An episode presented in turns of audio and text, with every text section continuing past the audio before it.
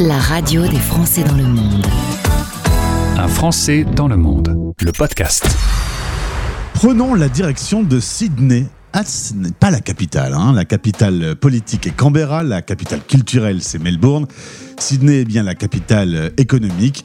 C'est euh, autour du XVIIe siècle que les Anglais, les Français, les Néerlandais ont débarqué en, en Australie. Aujourd'hui, on va y retrouver Élise Léger, qui est conseillère des Français de l'étranger, qu'on a déjà reçue sur cette antenne et qui nous parle depuis Sydney. Bonjour Élise. Bonjour Gauthier. Le coup de la capitale, tout le monde se trompe, hein Tout le monde. C'est- très commun et, et oui, c'est parce qu'on entend beaucoup plus parler de Melbourne et Sydney, que. Alors toi, tu es euh, originaire de Sarlat, nous voilà en Dordogne. À 3 ans, ton Mhm. papa obtient un poste à l'étranger, tu vas pas mal euh, te promener, tu as d'ailleurs des souvenirs. Maroc, Sénégal, Colombie, Pologne, Panama, des souvenirs même petites. Bah oui, parce que euh, j'avais entre 3 et, et 11 ans, donc euh, on a quand même plein de souvenirs. Et puis, euh, souvenirs de mes camarades dans les différentes écoles. J'ai été scolarisée évidemment dans certaines écoles françaises, dans ces pays. Donc euh, ouais, c'était euh, c'était une chouette enfance. À 11 ans, retour en France, tu fais tes études classiques, et puis tu as envie de, de perfectionner ton anglais, tu euh, penses que ce serait bien te- de t'immerger un peu. Euh, Tu Mhm. penses partir au Canada parce que c'est facile euh, pour les visas, pour tout. Simplement, il y a un petit problème, c'est que t'es pas très fan du froid. Ouais, c'est exactement ça. Voilà, je voulais faire une thèse de doctorat et mon anglais euh, conversationnel était assez bon. J'avais besoin d'un bon anglais académique pour pouvoir postuler pour un doctorat en anglais. Et euh, donc, avant d'aller m'enfermer au Canada pour plusieurs années, euh, je voulais faire des études un peu de transition en quelque sorte pour écrire voilà des, dissertations, etc. euh, de niveau master, mais en anglais. Et donc, ayant une amie en Australie, j'ai choisi de venir ici. Alors, tu vas en effet, grâce à cet ami, décider d'aller à Sydney et tu vas y poser tes bagages puisque tu y rencontres ton futur mari qui est néo-zélando-australien euh, avec des parents du Sri Lanka. Euh, comme souvent euh, en Australie, ça vient d'un peu partout dans le monde. hein. Oui, c'est extrêmement multiculturel. En particulier dans les grandes villes, il y a vraiment des gens qui viennent de tous les continents du monde entier avec des histoires folles, des mélanges, enfin assez incroyables. Donc oui, mon mari est né en Nouvelle-Zélande, de parents sri-lankais, euh, et à 10 ans a déménagé en Australie et puis est devenu australien par la suite. Donc euh, lui il se considère néo-zélandais parce que c'est les, les années fondatrices de sa vie. Euh, donc pour le sport, il soutient la Nouvelle-Zélande dans tout. Hockey, rugby, tout ce que tu veux. Alors à Sydney, on, on annonce 25 000 Français. On sait que souvent, entre ceux qui s'enregistrent et la réalité, c'est sans doute entre 25 000 et 50 000. Ça fait quand même pas mal. On va euh, tout de suite également euh, signaler euh, les PVT. Quand on est jeune, on peut faire un programme vacances-travail. 27 000 ont demandé en 2022 euh, leur visa pour faire leur PVT. C'est super quand on est jeune et qu'on veut faire un PVT en Australie. Oui, absolument. L'Australie est un pays qui est habitué aux étrangers. Donc, euh, vraiment, euh, enfin, on accueille tout le monde et il y a, du travail aussi beaucoup. Ici, en ce moment, on est en plein emploi. Donc, c'est une super occasion pour des jeunes pour améliorer leur anglais, euh, voir des endroits magnifiques. L'Australie est un pays qui a une nature absolument incroyable et très, très, très variée. Euh, donc, c'est une, oui, c'est, je les encourage à le faire. C'est une opportunité en or. Alors, avec un petit warning quand même que tu m'as précisé euh, avant de prendre l'antenne, si vous faites un PVT, assurez-vous, vous vous cassez une jambe, ça va vous coûter 40 000 euh, dollars. Donc, c'est pas pour rigoler la santé. On n'est pas du tout dans le système français. hein. Non, absolument. Euh, il faut savoir que euh, l'assurance maladie n'est pas euh, obligatoire en ce moment. Enfin, elle est conseillée quand on, fait notre, notre visa, mais je conseille vraiment de la prendre parce que si vous arrive un accident, voilà, comme se casser une jambe, etc., on va vous faire payer les frais réels. Et en France, on ne connaît jamais les frais réels d'une hospitalisation, d'une opération. Et ici, ben, vous ne serez pas protégé, vous n'avez aucune euh, protection nationale. Si vous êtes australien, hein, vous avez un système qui s'appelle Medicare, qui est pas forcément aussi bon toujours que la sécurité sociale, mais qui va couvrir pas mal de choses. Mais un PVT, malheureusement, ben, ça ne couvre rien du tout et ça peut créer de très gros problèmes financiers. Alors, est-ce que je pourrais dire que Sydney et Melbourne, euh, c'est pas vraiment euh, pareil que tout le reste de l'Australie? Euh, oui, euh, bah déjà ça, fait partie euh, des premières, enfin les premières villes qui ont été vraiment construites euh, par euh, les, les, les, colonisateurs en Australie. Elles sont du coup très grande, très vaste, très étendue géographiquement, euh, très multiculturelle, avec vraiment des gens d'origine de partout. Euh, ce sont un peu, oui, des, des, des, bulles assez particulières. On a Brisbane qui grandit beaucoup, Perth aussi, qui est complètement de l'autre côté, sur la côte ouest. Euh, mais voilà, les, grandes villes qui lead, on va dire, le, le pays, c'est Sydney et Melbourne. Après, on est dans quelque chose de plus rural. Il y a même encore euh, des aborigènes qui euh, vivent dans certains lieux en Australie.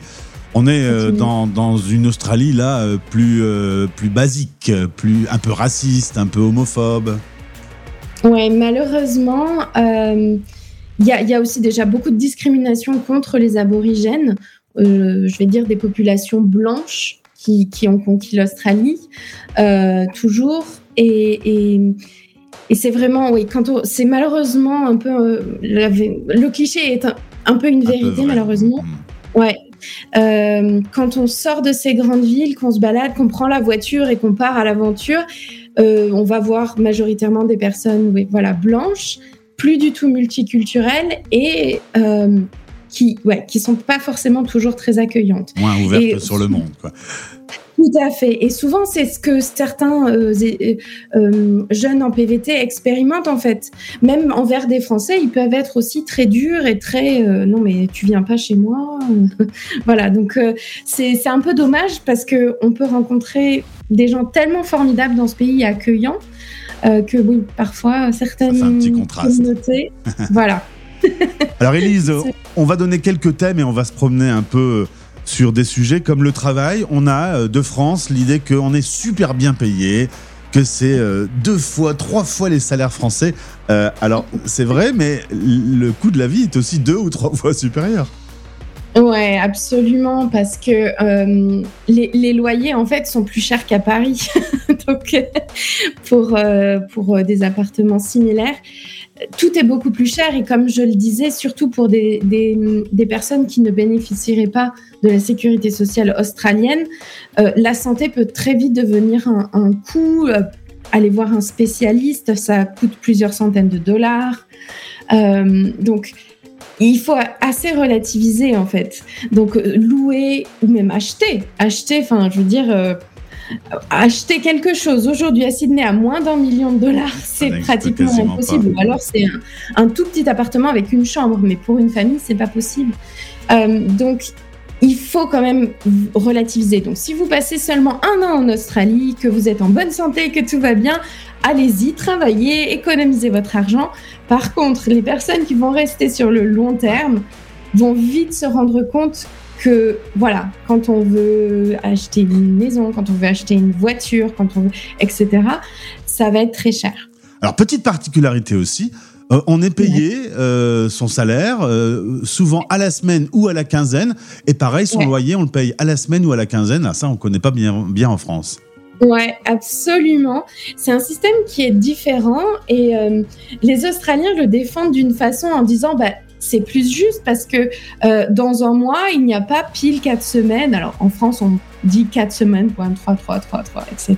Mais ils il trouvent que c'est plus juste. Ils trouvent que c'est un système plus juste puisque euh, les mois ne respectent pas les jours et les semaines. Donc, vrai. Tu fais une semaine de travail, tu es payé pour ta semaine de travail, ou tu fais deux semaines, tu es payé pour tes deux semaines, et donc tu paies le loyer de la même façon. Après travailler, on va manger et sortir. Mm -hmm. euh, côté nourriture, c'est euh, une nourriture qui vient du monde entier. Ben oui, parce qu'il n'y a pas vraiment de gastronomie australienne. Ils ont bien hérité de quelques petites choses anglaises comme les meat pies ou les sausage rolls, mais il n'y a pas vraiment de gastronomie australienne, bien qu'il y ait de très grands chefs et très bons chefs australiens. Hein. Mais en général, ça va être beaucoup de pour ce qui est de la très haute gastronomie, de ce qu'on appelle les fusion food, la nourriture fusion, voilà. Ou alors, ben, aller dans le restaurant thaï du coin qui va faire un super pas de thaï, un super curry vert, etc., etc. C'est vraiment là, on a de la chance, on peut goûter à toutes les nourritures du monde et européennes aussi, hein, grec, italien, libanais, français, enfin tout ce que vous voudrez. Est-ce qu'il existe un quartier français à Sydney? Non, pas vraiment. Puis même les, restaurants français qui sont vraiment tenus par des Français, parce qu'il y a parfois un peu de branding de certains groupes, mais pour les restaurants vraiment tenus par des Français, ils sont un petit peu partout euh, dans la ville. Il y en a même dans le nord de Sydney, il y en a un petit peu partout. Et puis il faut savoir que Sydney, c'est une ville qui est étendue sur à peu près 60 km. Donc, euh, c'est très compliqué voilà, de, de, trouver euh, un endroit où il n'y a que des Français et aussi sachant que l'immigration française, si on veut la nommer comme ça, est arrivée de façon très tardive comparativement aux immigrations grecques, italiennes ou vietnamiennes qui, elles, sont arrivées dans la première partie du XXe siècle ou maximum années 60, on va dire, voilà, 1900, euh, dans les années 30 à 60, où là, ils se sont en effet euh, assemblés au même endroit parce qu'il n'y avait pas les réseaux sociaux, le téléphone de la même façon qu'aujourd'hui, etc. Donc, euh, cet esprit de communauté euh, existait beaucoup plus.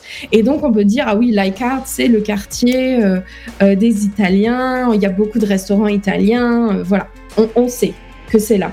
Mais pour les Français, comme nous, c'est plutôt récent, on va dire années 80 pour les tout premiers, ou alors Certains sont arrivés avant, évidemment, nos chers pionniers, on en a pas mal quand même dans notre communauté. Mais euh, ouais, l'immigration française, je dirais, c'est plutôt les années 2000, euh, vraiment euh, plus massivement, on va dire, pour des gens qui restent, hein, évidemment. Tu parles de la communauté française, il y a d'ailleurs une vie associative assez dense. Il y a euh, des apéros, par exemple, REF, résident expatrié francophone, euh, plusieurs événements qui sont créés pour, euh, pour les Français qui débarquent dans, cette, dans cette grande ville. Oui, oui, absolument. c'est de super initiatives de, de, certains de nos Français qui sont ici. Donc, tu as mentionné voilà les, les apéros des rêves, Bastille Day. Donc, il y avait un grand festival au mois de juillet. Le week-end du 14 juillet avec euh, des tonnes et des tonnes d'exposants de nourriture française ou de produits français, euh, des concerts.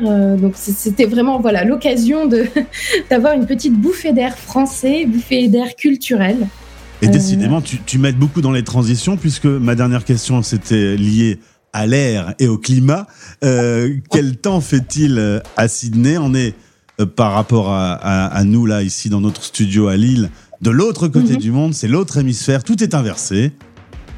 Ouais, ouais bah alors tout est inversé déjà bah, les saisons, puisque c'est hémisphère sud. Quand c'est l'été en France, c'est l'hiver chez nous. Quand c'est le printemps chez vous, c'est l'automne chez nous, etc. Donc ça, c'est déjà un facteur. Euh, ensuite, on a euh, un autre facteur, c'est que même en été ici, à Sydney, euh, il fait nuit beaucoup plus tôt qu'en France. Et je vais t'expliquer pourquoi, parce qu'en fait, euh, la Terre n'est pas droite, son axe n'est pas droit, il est légèrement penché, et donc l'hémisphère sud est un tout petit peu plus près du Soleil euh, que l'hémisphère nord. Et le maximum qu'on puisse avoir à Sydney, c'est jusqu'à 20 heures l'été. Ça fait très tôt. Après, il fait noir. Ouais, à 20h, c'est terminé, il fait noir, alors qu'en France, pour vraiment qu'il fasse noir, on arrive 10h30, 11h, facile. Euh, surtout dans le Et est-ce qu'il fait très chaud ou très froid? Euh, Pas à Sydney. Alors, il peut faire très chaud si on est un peu dans les terres. Si on est plus sur la côte de Sydney, euh, ça reste un climat océanique, il y aura du vent, donc ça reste supportable. L'hiver, le principe, c'est qu'il fera jamais en dessous de zéro. Et euh, les voitures vont geler, allez, deux jours par an, trois jours par an maximum. On, va, on risque d'atteindre le zéro deux ou trois jours par an, mais pas plus. Euh, il fait assez frais, il fait 8-9 degrés le matin, 16-17 l'après-midi. La seule grande différence, c'est qu'en fait, le soleil est beaucoup plus chaud. Encore une fois, à cause du fait que la Terre soit un petit peu penchée, nous sommes plus près du soleil que la France. Et donc, notre soleil d'hiver est un soleil chaud. Donc, on peut être en t-shirt même à 17 degrés.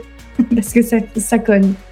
Élise, on rappelle que tu es conseillère des Français de l'étranger et le dernier message que tu voulais passer dans cette interview, c'était inscrivez-vous lorsque vous arrivez euh, à Sydney ou en Australie, inscrivez-vous auprès euh, de, de l'ambassade, il faut, il faut le faire, c'est important. On l'a vu pendant le Covid notamment. Absolument. C'est toujours important de s'inscrire déjà parce que euh, en cas d'urgence, on a un contact avec le consulat. Le consulat peut nous retrouver, ils ont notre adresse, etc. Ça peut toujours servir. Honnêtement, ça permet aussi de payer son renouvellement de passeport moins cher, ce qui n'est pas négligeable. Je fais de la pub. Mais euh, euh, non, non, c'est vraiment important. Et plus il y a de Français inscrits, plus le ministère des Affaires étrangères nous considère et envoie du personnel au consulat. Donc pensez-y aussi pour tous ceux qui se plaindraient de la lenteur, etc. Si vous n'êtes pas, inscrit au consulat, vous faites partie du problème. Eh bien merci Elise, on en sait plus sur vivre à Sydney. Au plaisir de te retrouver sur cette antenne. Mais merci beaucoup à toi Gauthier, à très bientôt. Retrouvez ce podcast en intégralité sur françaisdanslemonde.fr. .fr.